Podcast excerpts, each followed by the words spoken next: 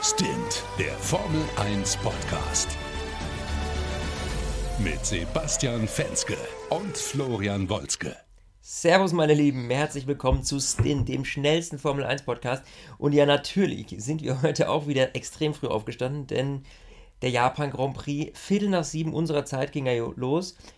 Nur mein lieber Kollege der Basti, der musste noch eine Stunde früher aufstehen, denn der ist nämlich gerade in Portugal und da ist es dann schon Viertel nach sechs gewesen. Lieber Basti, ich hoffe, du hast es überlebt. Vier, fünf Stunden Schlaf hast du gerade schon erzählt. Äh, wie war das Rennen für dich? oh nee, das war auf jeden Fall heftig. Also ja, liebe Grüße. Ich bin immer noch in meinem Portugal-Urlaub. Äh, nicht mehr in Lissabon, sondern jetzt in Coimbra. Und das Tolle ist, das Schlafen ist hier eh nicht, weil dieses Wochenende ist nämlich hier erste Nester-Party und die haben hier bis 7 Uhr Techno gespielt auf der anderen Straßenseite. Das heißt also, das hat auch ganz gut funktioniert, dass ich nebenbei ein Rennen ganz entspannt gucken konnte. Äh, ja, und genau, ich äh, bin dann irgendwie um 5.50 Uhr aufgestanden, aber hey, was macht man nicht alles für den Japan Grand Prix? Und diesmal war er sogar relativ ansehnlich, muss ich sagen. Fing relativ bombastisch an. Ich meine, Vettel von Platz 8 gestartet, dachte man echt so, ah, das wird schwierig, aber nach einer Runde immerhin Platz 4 Ging eigentlich ganz gut los für ihn, der Arbeitstag, ne? Also der Start, auch das Überholmanöver gegen äh, Romain Grosjean dann, ähm, das war schon echt cool. Und ähm, da hat's Vettel echt gerockt. Ähm, auch direkt beim Start hat er, glaube ich, direkt zwei überholt und dann nochmal auf der Strecke zwei. Also es war echt ein, ein, ein Spitzenstart. Und dann gab es so ein bisschen das erste äh, Drama mit äh, Verstappen und Kimi. Verstappen hat sich äh, verbremst, ähm, muss aufs Grün ausweichen und das war so eine Schikane und kommt zurück und drückt dabei Kimi, der vorher hinter ihm eben war, äh, drückt ihn voll äh, von der Strecke. So, das war jetzt ein krasser Streitpunkt, weil am Ende des Tages gab es dann für Verstappen eine 5-Sekunden-Strafe. Ähm, ja, muss ich sagen, finde ich irgendwo gerechtfertigt. Andererseits war es eben auch so, dass Verstappen eigentlich, also wo hätte er hin sollen? Der, der, das war so eng, das war für ihn gar keine Möglichkeit. Er musste natürlich zurück auf die Strecke. Könnte man sagen, okay, musst du warten, bis der Verkehr weg ist. Ja, weiß ich nicht. Wie hast du das gesehen? Ja, also im ersten Moment dachte ich auch so, äh, ganz klar, ähm, er hat Kimi abgedrängt, weil er ist mir an die Karre gefahren. Der hat ja sein, äh, mein, mein Lieblingswort des Jahres Bartsport. Der hätte dann seinen Bartsport auf der linken Seite verloren, was für mich ganz klar eine ja. Kollision ist, die man hätte vermeiden können. Aber äh, ich fand es irgendwie sehr lustig. Nach dem Rennen, da ist ja immer ähm, kurz vor der Siegerehrung sind ja immer die drei äh, Podiumsteilnehmer da in diesem Fitting Room und quatschen dann nochmal kurz und ähm, äh, Verstappen ja. sagt zu Hamilton irgendwie, ja, ich habe fünf Sekunden bekommen für nichts. Und dann läuft in dem Moment die Wiederholung und Hamilton guckt sich an und sagt, was dafür? Und da habe ich auch dann gedacht, so, ja, eigentlich war es ja nicht viel. So klar, er war raus, musste wieder ja. zurück. Aber die Frage ist halt, wo hätte Kimi hin sollen? Das ist das Entscheidende. Kimi, ja. Kimi hätte halt komplett dann die Schikane selber dann kreuzen müssen, ab der zweiten Kurve, äh, wäre dann da übers Gras gerollt. Also ist Quatsch. Also Kimi konnte nicht weg. Er war auf der Ideallinie. Äh, Verstappen ist in ihn rein. Für mich ist es eine 5-Sekunden-Strafe, auf jeden Fall. Ja, also dadurch, dass eben da kein Platz mehr war für Kimi, äh, gebe ich dir recht. Aber du verstehst ja auch, ich meine, du siehst ja auch, dass das Verstappen am Ende des Tages äh, ja auch keine Möglichkeit hatte, irgendwo anders hinzugehen. Naja, also, ähm, äh, naja ich glaube, ein bisschen Platz hätte, hätte er noch machen können. Er, naja, er hätte warten müssen, in meinen Augen, und äh, Kimi vorbeilassen müssen, um, um, um, dann freie Strecke zu haben, um wieder drauf zu gehen. Aber das ist natürlich was, was du natürlich einem Rennfahrer schlecht erklären kannst, glaube ich. Also ich glaube, äh, da kann er noch 20, 5 Sekunden Strafen kriegen, er wird es immer wieder so machen. Ja. Also, äh, weil du, du versuchst natürlich irgendwie äh, um, um, um jede, jede Hundertstel Sekunde zu kämpfen und ähm, das ist natürlich in so einer Situation dann extrem schwierig. Ähm, und ich glaube, das war auch einfach alles ein bisschen unglücklich. Ich glaube nicht, dass man hätte das irgendwie bewusst vermeiden können. Weil es, es sah ja auch, glaube ich, nicht danach aus, dass äh, Verstappen jetzt äh, da, da, irgendwie ihm so nahe kommt. Ich glaube, dass er das selber erst äh, gegen Ende gemerkt hat von der Situation. Also insofern, äh, ja, Mai, fünf ich, Sekunden Ich meine, ich mein, im Endeffekt, du hast ja eigentlich komplett recht. Ich meine, wir leben ja dafür. Ich meine, wir haben ja ständig so eine kleine äh, Rangeleien Eben. beim Start und genau das wollen wir ja sehen. Ja.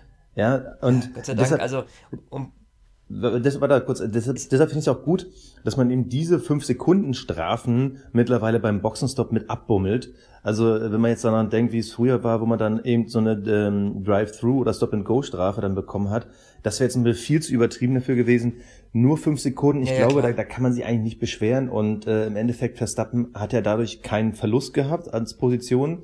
Jetzt kann man natürlich sagen, gut, dafür hat er aber Kimi das Bartsport abgerissen und wir haben sie dieses Jahr öfter mal gesehen, wenn dir da eine Seite fehlt, dann fehlt dir da auf einmal so viel Abtrieb und äh, Kurvenbalance, dann ist für dich der Tag auch durch. Ja, nur, äh, ich sag dir eins, am Ende des Tages war nicht das, äh, er hat die 5-Sekunden-Strafe äh, nichts gebracht und auch das Bartsport war an nichts schuld weil äh, das war halt mal wieder taktisch bei Ferrari eine Katastrophe.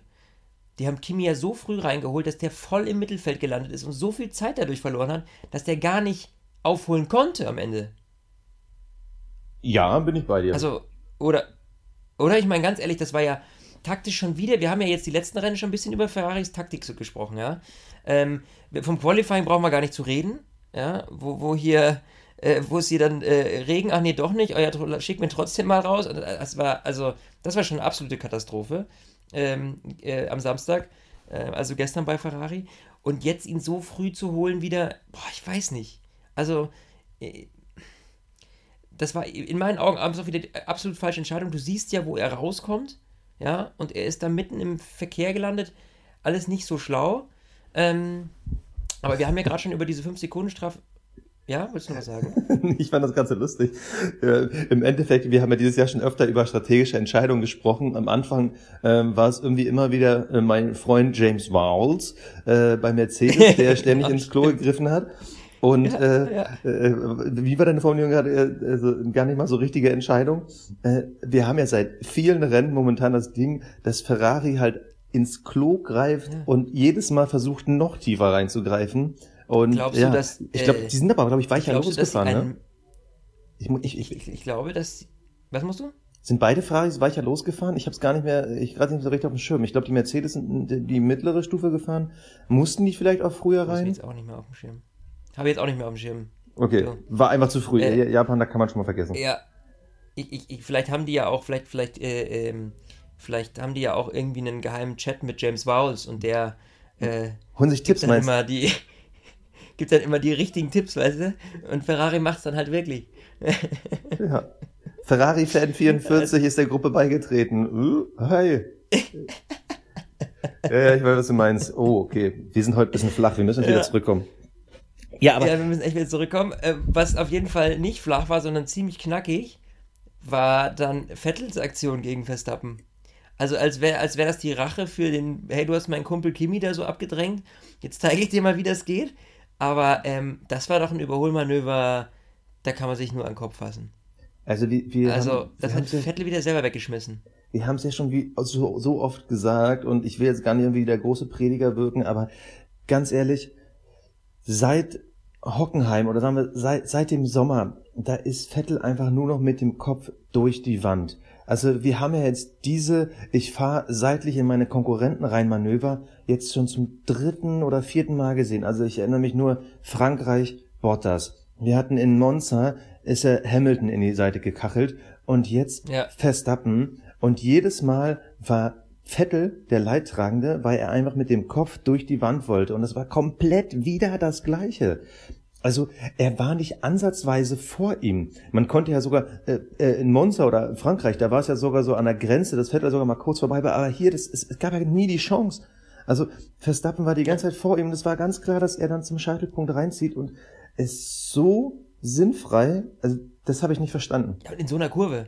Also ja. er hat ja, muss ich dazu sagen, er hat in dieser äh, Kurve nur eben außen, also da war die Situation genau andersrum, Romain Grosjean in der ersten Runde überholt. Das hat gut funktioniert. Aber ein Max Verstappen, zum einen lässt er eh keinen Platz, zum anderen kannst du innen in dieser Kurve nicht überholen. Also entweder du hast so einen Speedüberschuss, dass du außen vorbeikommst irgendwie, aber innen äh, in, in der Kürze der Zeit, bei so, einem, bei so einer Highspeed-Kurve, wo eh nur ganz kurz angebremst wird, da ist in meinen Augen gar nicht so richtig die Möglichkeit da gewesen. Also ich wüsste gar nicht, wo hätte er da hin sollen. Ja, hast recht. Also das, das, das, das war irgendwie halt wirklich mit dem Kopf durch die Wand wieder, eben wie du schon gesagt hast. Das hat Vettel jetzt die letzten Rennen. Ähm, vielleicht ist da auch einfach so ein bisschen im Moment schon so ein bisschen so, okay, wenn ich nicht irgendwie über die 100% gehe, dann ist eh schon wurscht, weil dann verliere ich die WM sowieso. Also ich glaube, das ist echt so am den letzten Strohhalm ziehen vielleicht auch. Nur das widerspricht natürlich jetzt auch wieder deiner Theorie, dass das eben schon seit Sommer so ist. Also, ja. ähm, ja, also langsam, ich weiß es nicht. Ist langsam es, erinnert mich Vettel so ein bisschen an die Alonso-Zeiten bei Ferrari. Weißt du, Alonso, der war ja immer so knapp am Titel vorbei. Damals immer größtenteils dann gegen Vettel. Der war ja immer so knapp vorbei und der wurde dann manchmal auch so ein bisschen doof, um es mal so zu sagen. Und ich glaube, hm. Vettel hat langsam auch Angst, dass ihm so ein bisschen die Fälle wegschwimmen, weil letztes Jahr war es ja schon eigentlich knapp vorbei. Wir erinnern uns immer wieder gerne die berühmten Asia-Wochen. So. Und dieses Jahr. Das war aber auch erst das erste Jahr, wo es mal wirklich funktionieren hätte können. Genau. Also, und dieses hm? Jahr, dieses Jahr sah es ja bis zum Sommer auch wieder gut aus und es ist schon wieder so knapp vorbei und das ist äh, äh, es wird ja am Ende nicht mal mehr ja. knapp, das ist ja das Traurige und ich, ich äh, größtenteils mir, menschlich verschuldet. Ich kann mir, ich kann mir unsere Saison ähm, äh, Halbzeitshow nächstes Jahr schon vorstellen, wie wir sagen werden, es lief so gut für Ferrari. Sind die Ferraris besser als die Mercedes? Und dann so, ganz ehrlich, nach den zwei Jahren, die wir bis jetzt hatten, ich weiß es nicht. Vielleicht geht es wieder bergab. Ja, also, wir haben zumindest schon mal genug Futter, ähm, um da in die Glaskugel zu schauen nächstes Jahr. Aber ähm, ja, also das ist einfach ähm, super kurios. Vor allem, weil es äh, zum Teil am Material liegt, zum Teil aber eben auch an Sebastian.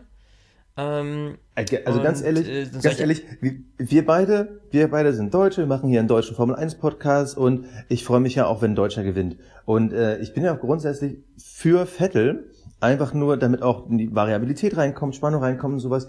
Aber ich muss jetzt leider mal sagen, obwohl er ein sehr talentierter Fahrer ist, er ist zu oft ein dickköpfiger Fahrer und es zeigt sich in dieser Saison ja. par excellence. Er hat so viele Punkte weggeworfen, nur weil er mit dem Kopf durch die Wand wollte. Das Krasse ist ja, Lewis Hamilton da haben wir ja schon drüber gesprochen. Lewis Hamilton ist auch einer, der mal mit dem Kopf durch die Wand will, aber der hat halt ganz schnell die Möglichkeit, diesen Schalter im Kopf umzulegen und wieder auf cool runterzuschalten. Ja, dann ist es wieder, dann kommt am, ja. am Boxenfunk cool down, Lewis, und dann ist er sofort wieder unten.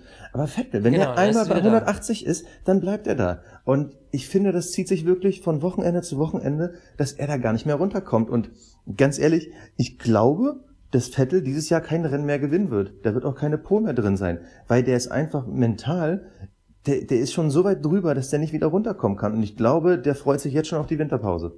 Ich, ich muss es leider so sagen. Weißt ich würde mich freuen, wenn er noch ja, irgendwie gewinnen könnte, aber er wird's nicht mehr.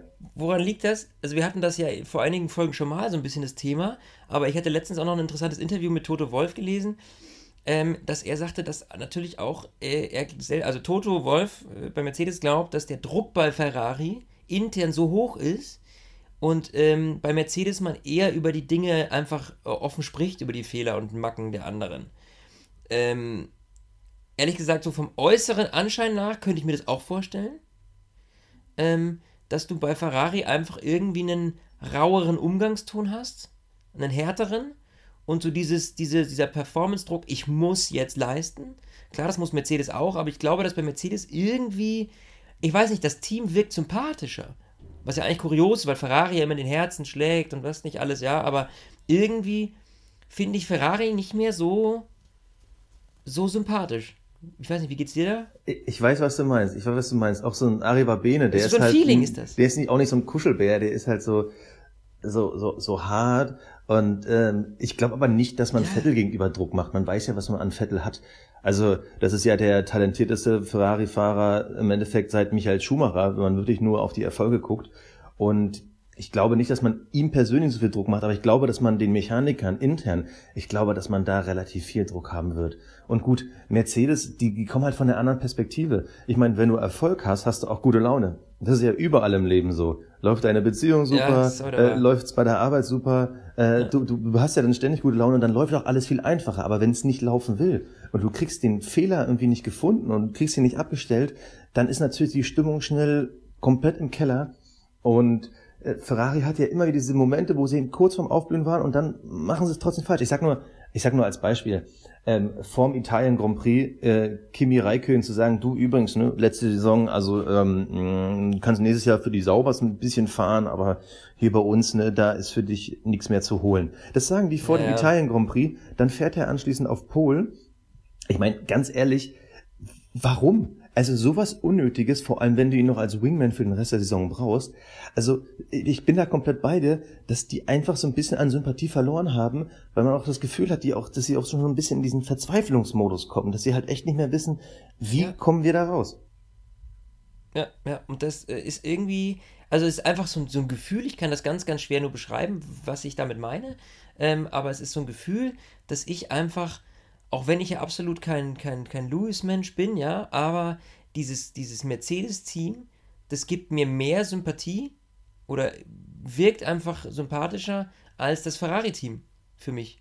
So, aber, und, ähm, aber wenn wir schon ja, bei Sympathie sind, wenn wir schon bei Sympathie sind, dann muss ich aber noch mal eine Sache erzählen. Und zwar, wir haben letzte Woche über das Thema Stallorder gesprochen und was Mercedes da für ein Riesending hat liegen lassen in Sachen Sympathiewerte. Und jetzt guck ja. mal bitte auf die Fahrerwertung. Lewis Hamilton kann nächste, nächstes Rennen, also im viertletzten Rennen, Weltmeister werden. Und dann will mir Toto Wolf vor einer Woche erzählen, ja, aber es sind noch so viele Rennen und es kann ja so knapp werden und erinnert euch an 2007, ja, ja, so wie knapp das genau. war. Das ist so, Ey. ja, Quäse. Komm, hör doch auf. Also, das ist, das war einfach nur so, wir wollen, ich will einfach endlich wieder gut schlafen, wir wollen das Ding jetzt safe in der Tasche haben und so früh wie möglich. Das war, äh, äh, das war so der Gedankengang von Toto Wolf in dem Moment. Aber das war total unnötig. Klar, das haben wir letzte Folge schon gesagt. Also das war absoluter Quatsch. Und da muss Hätte er mir halt auch nichts müssen. erzählen. Und das im Nachhinein ist es dann halt so schade, weil du machst dir halt so viel kaputt. Und ich sag's ja immer wieder, Stallorder hat noch mhm. nie eine Weltmeisterschaft entschieden. Und genau das gleiche war es halt auch damals mit einem Michael Schumacher, ja. Du weißt schon, let Michael pass for the championship. Er ist auch da ja, drei, klar. vier Rennen vor Schluss ähm, Weltmeister geworden. Aber alle Aber haben damals gesagt, so macht man das, das nicht. Ein, aber damals war das noch ein viel krasserer Skandal als heute. Ja, weil man sich dran gewöhnt hat. Aber auch damals, man hat so viele ja. Sympathien dadurch verloren. Deshalb, wenn man Stallorder so offen auslebt, in einer Situation, wo es noch nicht brenzlig ist, ja natürlich, es geht um Geld, es geht um Jobs, es geht um Titel, alles so richtig. Aber wenn wir jetzt, jetzt, jetzt reden wir davon, dass Lewis Hamilton vier Rennen vor Ende der Saison Weltmeister werden kann. Und ich persönlich glaube sogar, dass er es wird. So, und, und dann sind wir doch schon in der Situation, da brauchen wir gar nicht mehr drüber reden. Ja. Aber, ja, dann haben wir. Aber worüber wir reden müssen, wir sind, wir sind ja oft immer sehr kritisch und wir haben auch jetzt schon wieder viel kritisch gesprochen. Man muss sagen, die Leistung von Mercedes in den letzten Rennen, der ja. absolute Wahnsinn und auch dieses Wochenende einfach Klar. überdominiert. Also wirklich über, über, überdominiert. Das war schon krass. Also wenn wir jetzt mal zurückgucken, ja. in den letzten sieben Rennen ich gucke nochmal nach, 3 plus 4 sind 7, genau. In den letzten sieben Rennen war sechsmal der Sieger Lewis Hamilton. Alter. Mhm. Und wir dachten am Anfang der Saison, also, wow, es geht auf und ab. Vettel hat mit zwei Siegen die Saison begonnen. Wow, das wird eine richtig krasse, enge Kiste. Sechs der letzten sieben. Und ich kann mir sogar vorstellen, dass es am Ende irgendwie acht oder neun aus den letzten zehn werden. Mhm. Also, also da, da ähm, da gebe ich dir recht. Und es ist halt auch so, dass ähm, Mercedes irgendwie es immer wieder schafft, wenn es ihnen mal ein bisschen schlecht geht, also wenn der Druck steigt, ja, so wie im Sommer, als wir dann auch zwischenzeitlich ja geurteilt hatten, oh, der Ferrari ist das klar bessere Auto im Feld, ja. Ähm, in solchen Situationen, da schaffen die es halt einfach, sich wieder zu fokussieren und dann nochmal einen rauszuhauen. Und das haben sie auch wieder geschafft. Jetzt mittlerweile äh, äh fahren die ja wieder im Schleichmodus, also im, im, im Schongang, ja. So wie du es hier wunderbar in unser, in unser kleines Skript geschrieben hast. Ne? Wir machen ja immer so kurz vorher, quatschen wir uns kurz, was sind so die großen Themenblöcke. Ähm, und ja, es war wieder ein Sieg mit Schongang. Also, ähm, sie mussten sich jetzt nicht groß aus dem Fenster lehnen irgendwie und, und irgendwas groß riskieren, sondern sie hatten absolut, sie haben das Feld kontrolliert ähm, und konnten da ganz äh, entspannt, sage ich mal, ihrem Sieg entgegenfahren. Und das ist irgendwie so ein, so ein, so ein Mercedes-Phänomen, dass sie es immer wieder, wenn es kritisch wird, letztes Jahr auch am Anfang, da lief das ja, oh, da hat man auch gesagt, oh, Ferrari kommt ran, Ferrari kommt ran, da haben sie den Druck gespürt plötzlich und haben wieder gegensteuern können. Und dieses Jahr genau das gleiche eigentlich. Ähm, bis zum Sommer lief es ja nicht so prickelnd, es war sogar eher extrem unterschiedlich. Auch wenn der Motor, äh, der, der, der Mercedes jetzt nicht mehr so eine Diva war wie letztes Jahr, aber ähm, Ferrari ähm, hatte eben ein starkes Auto, war zwischenzeitlich, hatte auch sogar den stärkeren Motor, ähm, wie wir zumindest gesagt hatten. Ähm, und äh, dass sie jetzt da wieder dann diesen Vorsprung rausarbeiten, den sie im Moment fahren können, das ist absolut bewundernswert. Also, das ist eine absolut grandiose Leistung. Weil man muss ja jetzt nicht davon ausgehen, dass die anderen Teams schlechter geworden sind.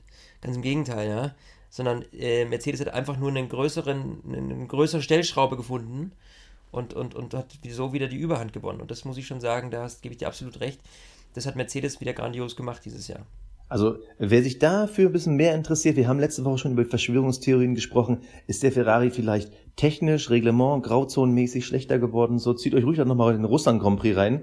Aber grundsätzlich, ja, du, du hast auf den Punkt gebracht, sie haben auf jeden Fall einen Schritt gemacht, den sieht man und äh, der, der zeigt sich auch in den Zahlen. Selbst Valtteri Bottas hat sich ja stark stabilisiert. Die letzten zwei Rennen Zweiter geworden. Gut, natürlich hätte er letztes Mal auch Erster werden können.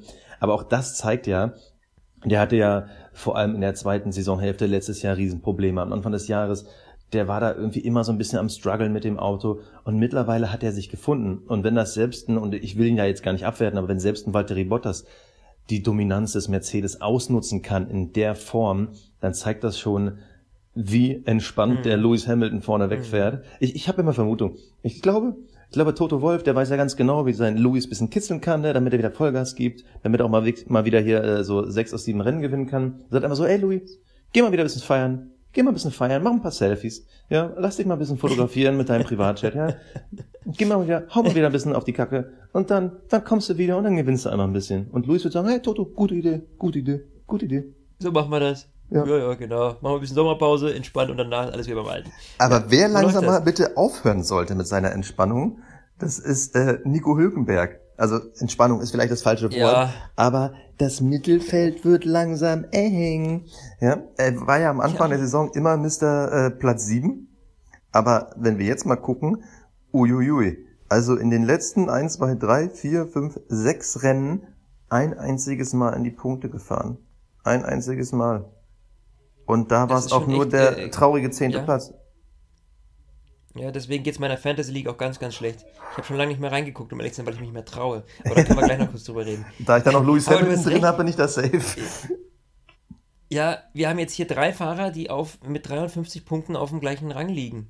Genau. Wenn ich das richtig vorher nochmal nachgeguckt habe. Ja. Ähm, das heißt, es wird verdammt eng. P7, Best of the Rest zu werden, wird verdammt eng. Perez, Magnussen und Hülkenberg. Und das finde ich ja sogar das Geile dass wir wirklich so eine große Varianz haben, also dass wir sogar drei verschiedene Teams haben, die dann quasi um diesen Platz kämpfen, ja. ist ja eigentlich ganz spannend. Und das hat sich auch im Rennen ganz gut gezeigt. Und da muss ich sagen, Chapeau, der der, der Rennabschnitt hat mir richtig gut gefallen.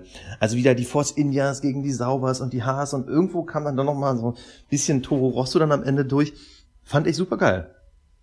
Und ja, nee, es war auf jeden Fall spannend, cool. Ähm, Wobei man sagen muss natürlich auch, dass Hülkenberg Glück hat, dass Magnussen irgendwie dann nicht ins Ziel kam. Ja. Denn, äh, das bedingt aber auch ein bisschen dadurch, dass Magnus natürlich, also diese Nummer mit Leclerc, da müssen wir mal kurz, also warum ziehst du Honk in den letzten fünf Millisekunden, bevor Leclerc an dir vorbeizieht auf der Start- und Zielgeraden, noch rüber und machst die Tür zu? Hä? Also das war in meinen Augen übertrieben zu eng. Du musst dich vorher für eine Seite entscheiden. Du kannst doch nicht. Der war auch überhaupt keine Möglichkeit mehr zu bremsen, dann verstehst du? Der war, die waren in der Anbremszone und Magnussen zieht rüber.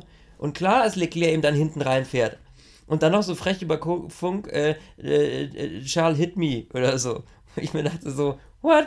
Ja, du hast also, Weil du halt auch einfach viel zu knapp rübergezogen hast. Nee, also da bin ich jetzt mit anderer Meinung. Da bin ich anderer Meinung. Also ja, es war ultra Ernsthaft? knapp und es war gefährlich. Aber ich glaube, es war noch nicht auf der Bremse und ganz ehrlich, solche Manöver haben wir schon von ganz anderen Fahrern gesehen, nur da ist halt die Reaktionsschnelligkeit äh, anders. Also an sich hast du recht, Magnussen hat quasi schon bewusst irgendwie in Leclerc reingezogen, aber solange er vorne ist, ist er vorne.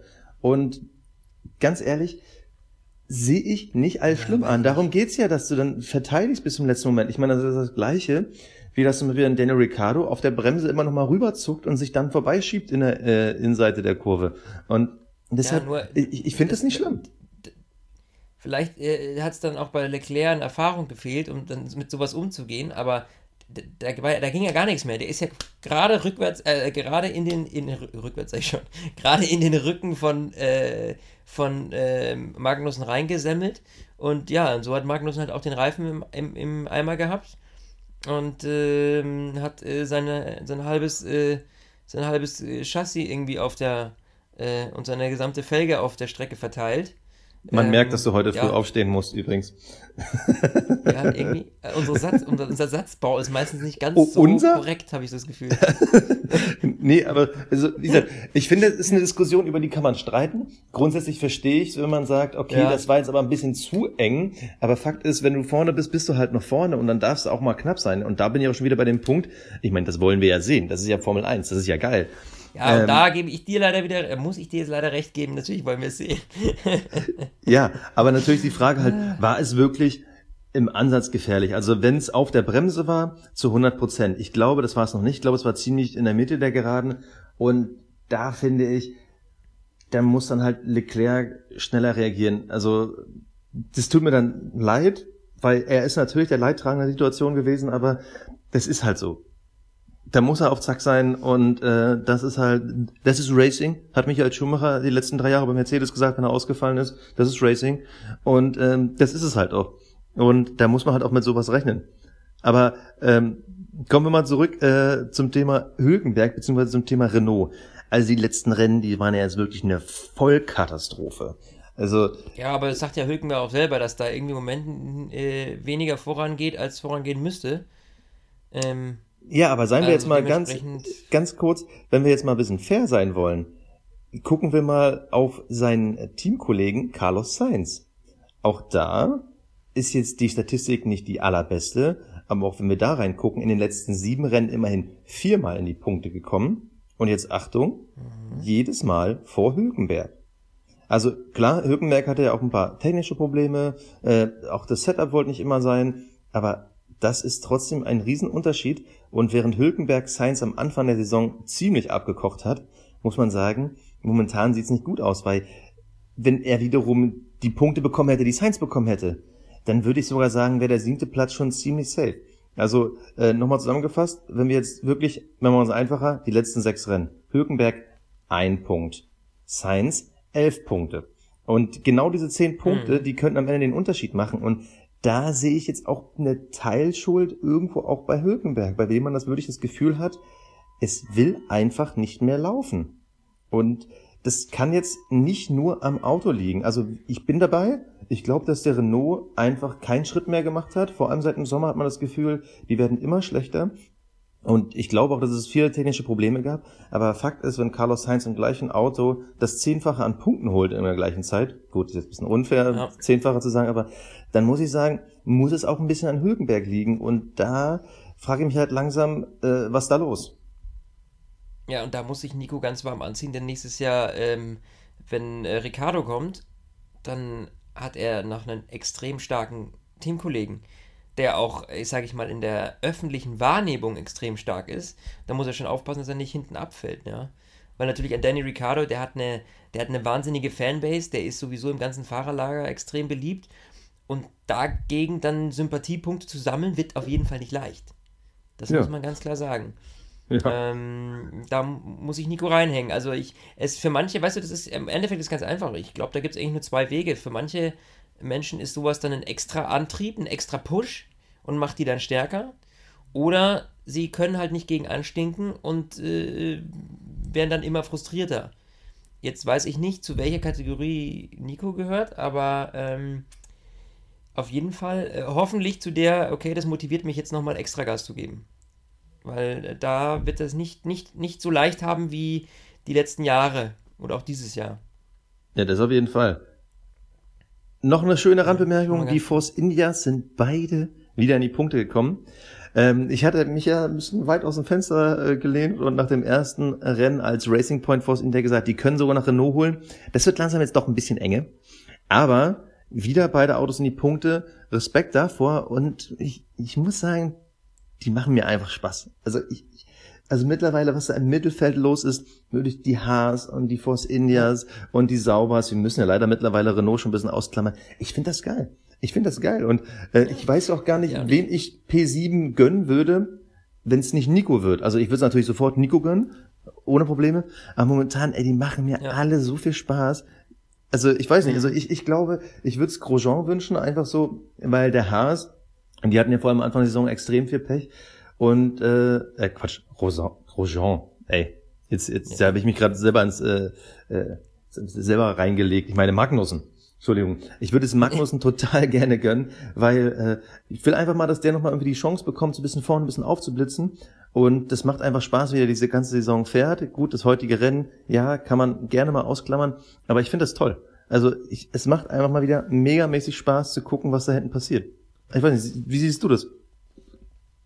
Ja, ähm, ganz ehrlich, ich finde es genial. Ich freue mich auch vor allem äh, auf die, äh, auf die, gerade in der nächsten Saison, wenn man dann mal wirklich sieht, okay, jetzt gibt es ja 50 Millionen, bin ich da richtig? Jetzt korrigiere mich, wenn ich da falsch liege, 50 Millionen mehr ja. für Racing Point Force India. Ähm, das ist natürlich eine Masse, Masse an Geld, ja. Und dass die Jungs jetzt dann mehr zur Verfügung haben. Und die waren ja, das habe ich letztes Mal schon gesagt, die waren einfach immer schon gut im Haushalten. Die waren immer schon gut in dem, dass wir das Beste aus unseren Mitteln ziehen, die wir haben. Und äh, Force India hatte immer begrenzte Möglichkeiten. Jetzt mit der Finanzspritze und der Unterstützung der neuen Eigentümer, unter anderem eben ja ähm, Papa Stroll hier, da muss ich sagen, da bin ich schwer gespannt, was sie daraus machen werden. Und da könnte ich mir vorstellen, dass sie nächstes Jahr auf jeden Fall Best of the Rest werden. Mit der Unterstützung könnten sie sogar Renault knacken, wenn die jetzt nicht langsam mal in die Pushen kommen und was machen.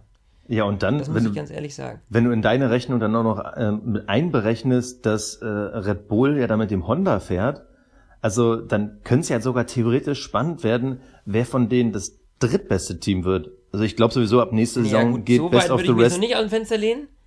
Na, ja, aber ja, ja okay, so, okay. Okay, ich weiß, ich weiß, was du meinst. Honda hat ja jetzt den neuen Powerknopf. Ja, okay. Äh, da äh, erwarten wir natürlich einiges. Nee, aber äh, im, im Worst-Case-Szenario könnte sogar Best of the Rest wirklich ab Platz 5 nächstes Jahr losgehen, wenn dann vielleicht sogar wirklich die Racing Points gegen die äh, Red Bulls, gegen die ähm, ja, im Endeffekt Renaults und Haas dann kämpfen. Also, das, also ich bin schon echt bisschen neugierig auf die nächste Saison. Aber äh, machen wir das Tableau mal fertig. Ganz kurz. Hinten mal wieder die Williams. Davor auch wieder als Paar unterwegs Alonso und Van Dorn. Ah, der Alonso. Also, der hatte nur eine einzige gute Szene. Das war, ja. äh, ich glaube, da war Deutschland in der Werbung. Ähm, da musste er Bottas und Verstappen überrunden lassen. Und das, das fand ich einfach so geil. Da regt sich der Alonso im Überrunden so über den Bottas aus. Ey, was ist das für ein Typ? Der hat keine Ahnung. Ich habe gerade beim Überrunden vier Sekunden auf ihn verloren. Dann dachte ich so, ach, ich werde ihn vermissen. Einfach nur, wenn er dann mal ja. so rummault, wenn wieder die anderen schuld waren. Ja, ich ich ja. werde ihn so krass vermissen. Ja. Ja, er ist ja auch ein, ein Charaktergesicht der Formel 1. Also äh, muss man ganz klar sagen, das ist schon irgendwie schade. Ich hätte es ihm jetzt auch nochmal gegönnt, irgendwie in einem geilen Team, wo er irgendwie vorne mitmischen kann. Das wäre schon cool gewesen. Nochmal so ein Abschlussding, weißt du, so ein richtiger, so, was halt mega gewesen wäre. Stell dir vor, nochmal einmal in ein Top-Team und dann so eine Saison vor Weltmeister, okay, ciao, jetzt kann ich gehen. Ja. Weißt du? Das wäre nochmal so ein richtiger, richtig geil geworden. Richtig geil. Aber naja, Stell dir vor, nicht mehr erleben. So für Bottas, nur mal kurz, so ganz, gönnt ihr mal diesen Moment kurz im Kopf. Ähm, er tauscht gegen Bottas und äh, zersägt Hamilton innerhalb einer Saison mal kurz eben. Oh. Und dann sagt er so, okay, ciao, ich pack's. Hat Thema erledigt. Oh, da würde Hamilton aber sein ganzes Leben lang dran knabbern. Boah, das wäre das wär der Ich glaube, dass der an ich glaube auch, dass der an dem Rosberg-Ding noch knabbert. Also, dass ja, der ihm damals auch. den Titel das weggeschnappt immer, hat, in Anführungsstrichen. Ja, ja, ja. Ja, gut, aber bei Rosberg war es so ein bisschen, er wusste immer, dass er eigentlich der stärkere Fahrer ist. Und deswegen weiß ich nicht, ob das so extrem war, aber wenn du wirklich einen hast, der dich mal eben so schnupft, dann glaube ich, dann ist das hart. naja, okay. gut. Whatever, wir verquatschen uns schon wieder. Eine ähm, Sache möchte ich äh, sagen, ich hab, einfach nur als Fun Fact. Ähm, ich rede ja öfter mal über F1 TV, weil ich äh, fast ja nur noch darüber gucke, weil ich auch viel unterwegs bin und das gar nicht so richtig zu Hause gucken kann bei RTL. Was ich aber als neue Entdeckung heute beim Rennen gemerkt habe, bisher war es so, dass wenn bei RTL die Werbepause war, dass die Kommentatoren ähm, dann ihren Kommentar eingestellt haben.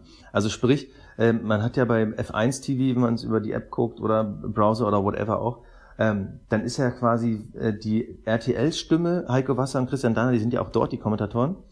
Und wenn dort Werbung war, waren die dann einfach stumm für sechs, sieben Minuten. Und jetzt ist es so, Richtig. dass die quasi in die Werbung reingehen und dann so nach 20 Sekunden wieder weiterreden. Also fand ich total interessant. Ähm, da finde ich auch cool, dass RTL das macht. Ich weiß nicht, ob da irgendein Vertragsdeal oder so hintersteckt. Aber dass sie es dann weitermachen und weiter beliefern, also da äh, auf jeden Fall mal Respekt nach Köln zu RTL. Ähm, Ja, finde ich find auch ich, gut. Finde ich richtig top, weil so habe ich halt als Fan wirklich die ganze Zeit äh, diesen Spaß daran, auch äh, begleitet zu werden. Also fand ich super, fand ich eine tolle neue Entwicklung. Ja, haben die gut gemacht, auf jeden Fall. Gebe ich dir recht. Ich habe jetzt gerade mal, muss ich dazu sagen, ich habe jetzt gerade bei Fantasy reingeguckt, Oh, äh, kurz. Und ähm, ich habe festgestellt, ich möchte einfach nicht drüber sprechen. Ich will nicht drüber reden. Wie hast du, Zipfel, es denn auf Platz 2 geschafft? ja gut, ich habe. Louis, ich hab Lewis Hamilton und der hat einfach, soll ich es noch mal sagen, sechs der Ja. letzten sieben Rennen gewonnen. okay, jetzt muss ich aber auch noch mal gucken. Ja, du hast, du hast echt, ja, du hast Lewis Hamilton und du hast Mercedes als Team. Das war halt einfach. ja gut, und Stoffel dann von Doran gibt es den überhaupt noch? Jetzt sehe ich gerade, ich bin gerade bei dir drin. gibt's den noch. Okay, der war gemein, aber auch lustig. Also den, den, den, den gebe ich Ja. dir.